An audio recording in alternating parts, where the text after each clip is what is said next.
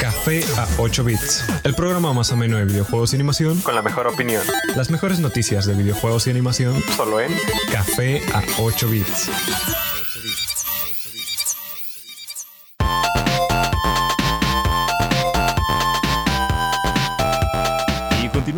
Sábado más de 12 a 12 y media aquí en Café a 8 bits, transmitiendo desde cabina en Frecuencia Tech Campus Monterrey y trayendo las mejores noticias dentro de la industria de la animación y los videojuegos. Este sábado nos volvemos a encontrar sus locutores Uriel Reyes Y Eric Vallejo. y empezamos con noticias que la verdad estuvieron interesantes y que por ejemplo todavía algunas son como que preocupaciones más que nada, Sí. como por ejemplo que posiblemente si es que llega a pasar en, la nueva legislación que están haciendo, el PlayStation Plus y el Xbox Live subirían de precio en México. Así es, y no, solo eso, casi un- una gran cantidad de los servicios como que electrónicos que tenemos, servicios de streaming eh, en diferentes plataformas como Spotify, Netflix, y no estoy seguro, probablemente Crunchyroll o ese tipo, todo ese tipo de servicios podrían llegar a subir de precios debido a esta nueva ley que, que se está proponiendo. Y es que, bueno, a, como se está proponiendo la ley que se, pue- que se espera que se apruebe para el 2020, to- como bien lo decías, todos servicios de streaming, Uber, Cabify, Didi, Spotify, todo lo que lleve como multimedia, como plataforma digital. eh, y se especula o también se cree que también los videojuegos entran esto de- dentro de esto, subirían eh, de precio porque les, les les agregarían el IVA a, un, a prácticamente las plataformas digitales. Y ese IVA al final del día se termina pagando, lo terminan pagando los consumidores. Sí, así es. eh, eh, bueno, mu- mucha gente cree erróneamente que es la empresa la que lo va a pagar. no, no, por favor. Obviamente no, va a ser el consumidor. Este, por ejemplo, Netflix, creo que si no me equivoco, Netflix ya anunció que va a subir sus precios. Y te digo que le está dando en la torre, porque, porque por ejemplo en Netflix, este, hace como dos meses más o menos subieron precios. Y luego con, eh, con, ahorita Netflix está batallando con Disney Plus, que también tiene un precio más bajo y ofrece lo mismo. Y ahora en México también, si llega a pasarse esto, se espera que suban de nuevo los precios. Entonces, pues, ¿cómo? Aunque también este, este impuesto se terminaría aplicando a plataformas como Disney Plus. Sí. Bueno, es posible. Sí, Eh, todavía no se ha como que hecho una lista oficial de quiénes se van a ser los afectados. Porque sí, ah, no, no es seguro que sean todos. Em, por ejemplo, al menos yo no he sabido nada de que Prime Video o todas las que es la plataforma de Prime vaya a subir de precio. Mm, hasta donde tengo entendido, la nueva, este, esta nueva ley propuesta por la Secretaría de Hacienda la semana pasada, se espera y en términos bastante amplios, porque viene un parrafote, la descarga, acceso a imágenes, películas, texto, información, video, audio, música, juegos, juegos de azar, todo ese tipo de cosas que sean plataformas digitales, Amazon, dentro de- cabe dentro de todo esto.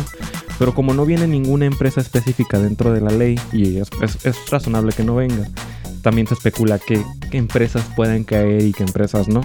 La mayoría pues es contenido digital. Eh, y pues eso prácticamente.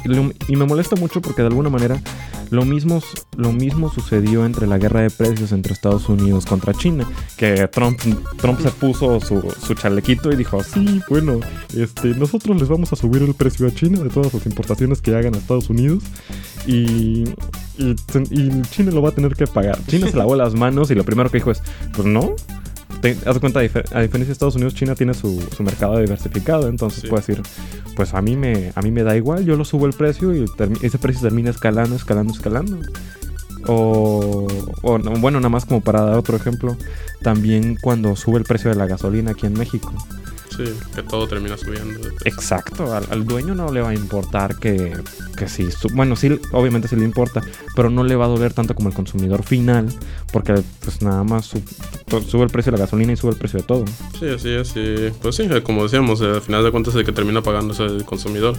Que es, ok, si bien estos no son como que como que los productos vitales, o sea, Eh, no, no te vas a morir por no ver Netflix. eh, Pero aún así- Pero, aún así, o sea, es algo que, que ya, es ya forma parte como que de nuestra vida. Y, y la verdad sí es, sí es una subida decente de precio. O sea, son como... No, no te sabría decir el número, fíjate. No, no, no estoy seguro, pero me parece que, que en el plan familiar de Netflix eran como 30 o 40 pesos más. Ah, ok, pero del, ¿hablas del mes pasado? ¿O del ya del...? Creo que es el nuevo que ya anunciaron, no estoy seguro. No sé. Pero sí, sí es un precio pesadito. Y la verdad, sí, yo siento que, que sí se va a sentir. Obviamente. Sí. Realmente está. Realmente no sabemos a dónde puede llegar. Ojalá que no lo pasen, pero pues, pues conociendo. Sí. Lo más probable es que sí termine. Sí, y pues la verdad, este, yo creo que este no es un programa como que tal, como que hablemos de política o cosas así, pero pues esto es algo que nos, nos pega directamente a nosotros, Sí. a los gamers, a los, o a simplemente a la gente que, que utiliza estos servicios, nos termina pegando. Sí, pues al final del día nos, un- ese tipo de cosas nos termina pegando a todos. Sí, así es. Y bueno, pasando a cosas un poco, un poco más tranquilas, un poco más amenas. Eh, dos, bueno, dos increíbles noticias realmente para el mundo de los esports. La primera es que en Tokio 2020, el- eh, a partir del siguiente año, Intel World Open será el torneo de esports de los Juegos Olímpicos. Y es que en anticipación de los Juegos Olímpicos del siguiente año, Intel ha abierto este nuevo torneo enfocado exclusivamente a los esports en el marco de la fiesta deportiva más grande del mundo. Este evento estará conformado pues principalmente por Street Fighter V y Rocket League de manera pues bastante mainstream, no es ningún Evo, pero pero pues existe. y esta iniciativa nace después de que la respuesta positiva de la empresa ha tenido con, pues, con otros torneos, por ejemplo el Extreme Masters en diferentes puntos del mundo, como por ejemplo en Chicago, y pues en Brasil, India, entre muchos otros más. Am, Intel World iniciará a principios del próximo año con clasificatorios para, a nivel internacional en línea, donde prácticamente pues, cualquier jugador a nivel ya sea pues, local o en cualquier rincón del planeta, pues podrá competir para representar orgullosamente a su país en la capital japonesa. Imagínense. Digo, eh, como tal oficialmente todo no es parte de los Juegos Olímpicos, pero pues... Pero pues está, está junto ahí. Ajá, o sea, estás- estás ahí a un lado representando a tu país.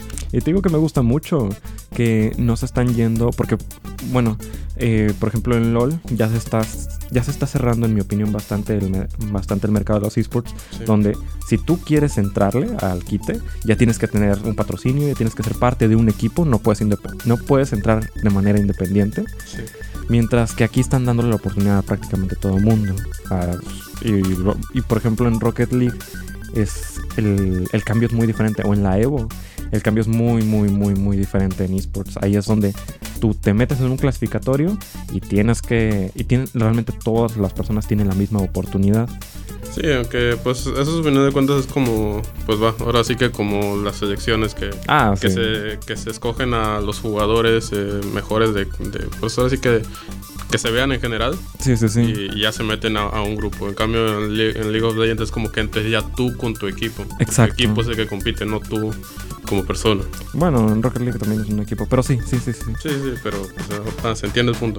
Este, y también, nada más como para, para agregar otro detallito de los esports que le ha estado, en mi opinión, pienso que le ha estado faltando, es que, por ejemplo, los deportes tradicionales dependen mucho de la aspiración. Haz de cuenta, te venden mercancía, te venden todo, porque te, dan, te venden una idea de a los niños o a los jóvenes de que si, si Neymar pudo, tú también. Haz de cuenta, si este, si este deportista pudo llegar a donde está, con solamente practicar y dedicación, probablemente tú también. Y en, y en mi opinión, los esports les falta ese, esa venta de, de imagen, esa venta de como cosas de, pues si MK Leo pudo llegar a donde está ahorita, o si Zero puede ser el mejor jugador de Smash en México o de Street, de, Street de Smash 4, si mal no me equivoco, pues tú también. Es- no sé, se- siento que es como un detalle que le está Sí, faltando. Sí, sí, tienes razón, eso de falta vender la, la imagen, vender la inspiración.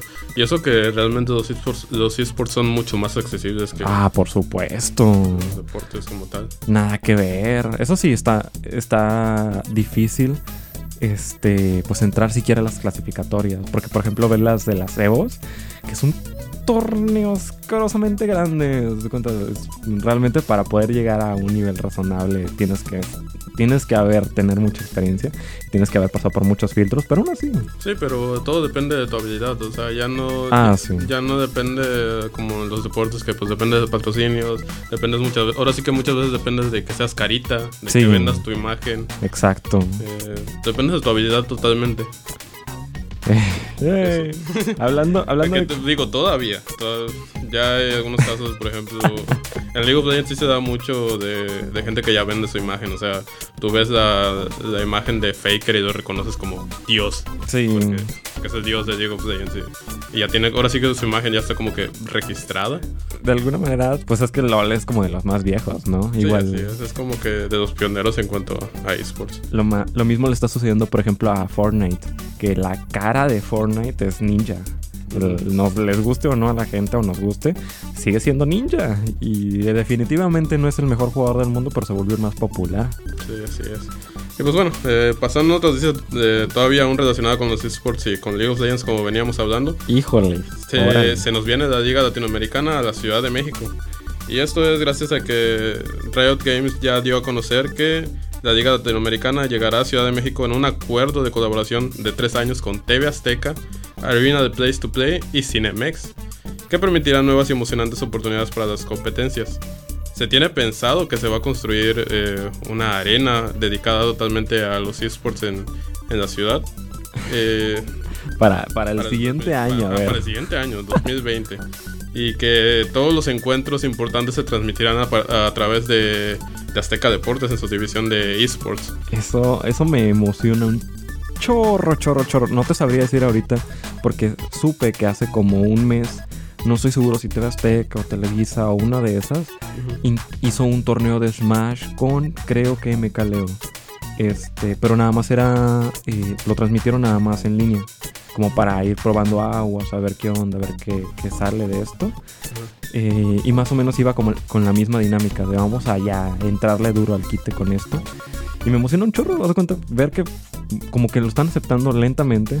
Y eso de que salga la, la, la arena, comillas, comillas, para el siguiente año también está bastante interesante. Eso- Sí, eso- la, verdad que ya se empieza a meter como que una infraestructura de esto. Ah. O sea, ya, ya están notando que pues sí hay, ahora sí que hay dinero para ganar aquí. Ah, por O sea, supuesto. Eso es lo que les importa. o sea, no, no les importa tanto que, que realmente este, la gente se emocione o cosas así. Les, importa que hay, que hay dinero para ganar. ¿Y de qué hay ahí? Pues es que sin Billuyo, haz de cuenta, Don Dinero es un buen caballero, entonces pues sin Billuyo no se, no se arma la cosa. Sí, así es. Pero bueno, veremos, veremos cómo termina, porque promete bastante lo, tanto lo de la.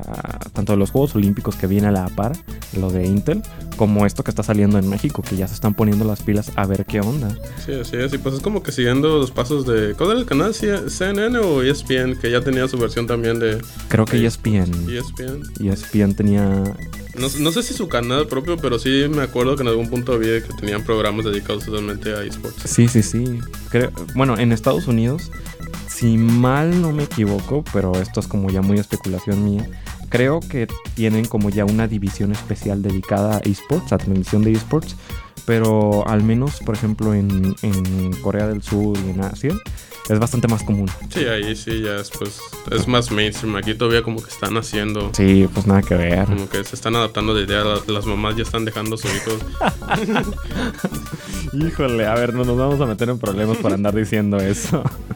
Este, bueno, pero pues, es, ahorita, ahorita, ¿qué, qué te parece si ahorita continuamos con más de los esports, con más información? O al menos continuar hablando un poquito más y mejor pasamos a nuestro corte musical.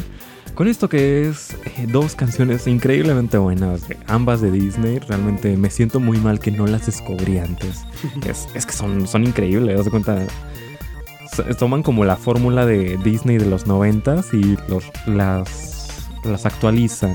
La primera de ella de la película de la princesa y el sapo llegaré, mientras que la segunda, cuando empezaré a vivir de enredados, cantada por Dana Paola. Ahorita continuamos con más de Café a 8 bits.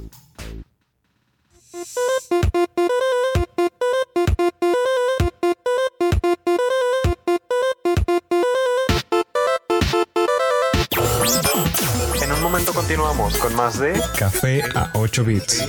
8 bits. Mamá, no tengo tiempo para bailes.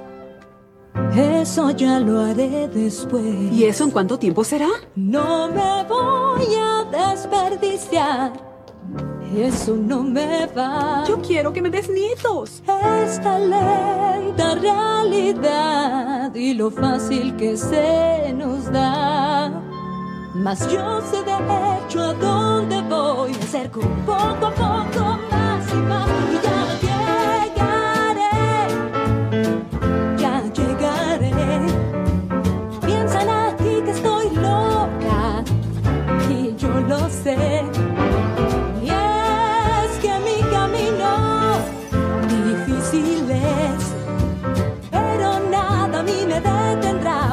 Ya llegaré.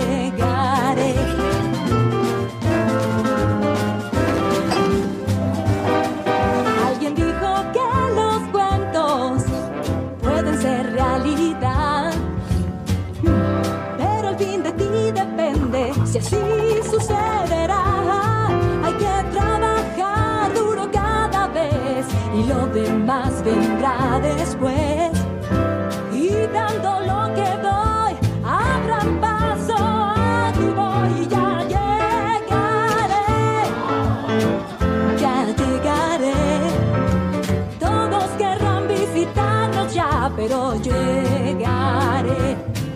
Ya llegaré.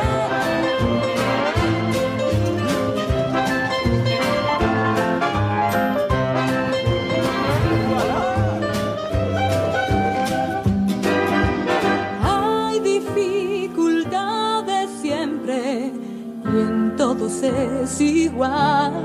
Pero en la montaña llegaré a la cima y ya.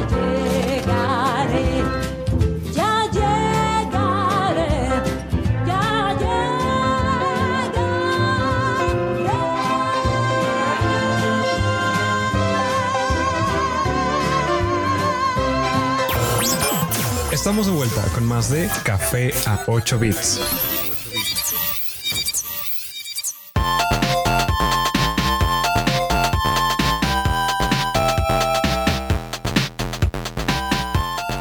Y si les gusta lo que hacemos, estamos en Café 8 bits de 12 a 12 y media y también este y programas anteriores, pues prácticamente en todos lados. Spotify, Anchor, Podcast FM, prácticamente en todos lados, como el mismo nombre de Café a 8 bits. Noticias, entrevistas, información y mucho más en redes sociales, Facebook y Twitter, bajo el mismo nombre, Café a 8 bits y ya.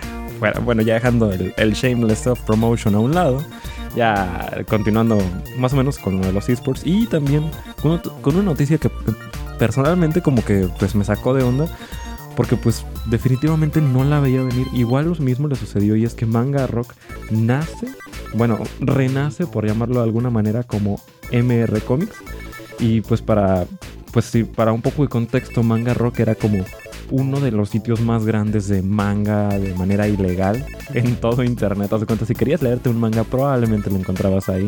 Sí. En español, en inglés, en francés. En, tenían un chorro de idiomas, todos hechos por fans, para fans. Bueno, las traducciones. Y la verdad, lo mismo, por ejemplo, lo mismo le sucedió a Anime FLV. Que realmente llegó un momento donde dijo, bueno, pues vamos a, vamos a cerrar el changarro y vamos a, a abrirlo o vamos a renacer como una página diseñada a, para la legalidad. Haz cuenta como para apoyar a Crunchyroll. Pero fue anime. Ah, cierto, que, que, dijeron que iban a quitar todos los. O sea, iban a quitar todos los animes que Crunchyroll ya tuviera. Exacto. Eh, permiso. O sea, nada más iban a dejar los que. Los que no se podían conseguir mediante Crunchyroll. Sí, sí, sí. Ahorita. Pero todavía no se ha aplicado. ¿sí? No, haz cuenta, hace rato entré. Sí. hace rato entré a NFB y seguía, seguía yoyos ahí, sí. afortunadamente. Sí, eh, y pues, como, como decía, lo mismo pasa con, ahora con Manga Rock, que pues eh, ahora se va a convertir, quiero, quiero creer como que en un servicio como de streaming, más bien como de pago mensual o... Este, bueno, pues... Va a ser como que pagas por manga. Hasta ahorita lo único que ha sucedido es que ha sido como cerraron la página directa, desapareció la aplicación que tenían porque tenían una aplicación en iOS y en Android, ya no está, y se emitió un comunicado por parte del creador que pues se empezó, por parte del creador que el sitio que se iba a reenlazar en un futuro la página con un nuevo nombre, con una nueva marca y con un nuevo giro legal, por llamarlo de alguna manera, de MR Comics. Eh, para aquellos que todavía tuvieran la aplicación, se supone que todavía por el momento pueden utilizarla de manera normal hasta finales de año, que es cuando ya cierran, le dan vaya a los servidores. Y pues ahorita creo la página ya está completamente cerrada. No, no han dicho exactamente si va a ser un stream, bueno, si va a ser un pago mensual, si vas a comprarlos como en Bookwalker que compras, te dan un descuentito y compras tus tomos. No han dicho nada, pero pues ya hicieron un cambio. Se me hace súper raro porque no, no, no, no es que esté mal, es lo que te estaba diciendo hace rato. Este, no es que, definitivamente no es que esté mal que hayan pasado la legalidad, pero no veo el por qué. Si ya estaban ganando dinero de eso de manera normal, no veo por qué dejar de hacerlo. Pues creo que es como que. Ahorita sí se, ha, sí se ha vuelto como que este movimiento de, de dar el acceso a las cosas, a este tipo de cosas de manera legal. Por ejemplo, pues antes nosotros seguíamos usando la piratería porque no teníamos forma de no teníamos otra forma de, de Ah, acceder sí. a, a los animes a los mangas eh, Ah, Del 2000 al 2010, por ejemplo, o del 2000 al 2015 a más tardar. La, la manera más sencilla era pues es que te los tenías que piratear porque no había de otra. sí todavía en esos tiempos donde los veías en YouTube Exacto. parte 1 de 3 2 de 3 Y- en 240 Haz de cuenta, lo que tenías aquí era en Cartoon Network este Naruto y tenías antes el, el difunto canal de televisión llamado SAS que te pasaba Supercampeones, te pasaba Super 11, te pasaba Inuyasha creo. Y en Canal 5, si mal no me acuerdo, que era Pokémon, Dragon Ball y todas esas.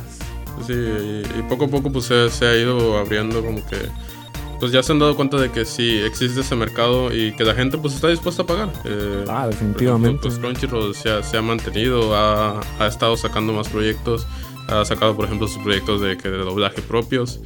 O sea, se ha dado cuenta de que existe el mercado y, y, pues yo creo que esto es lo que quieren aprovechar ellos. Eh, el único problema, y es el problema que siento que tiene Crunchyroll ahorita, es, son con las licencias.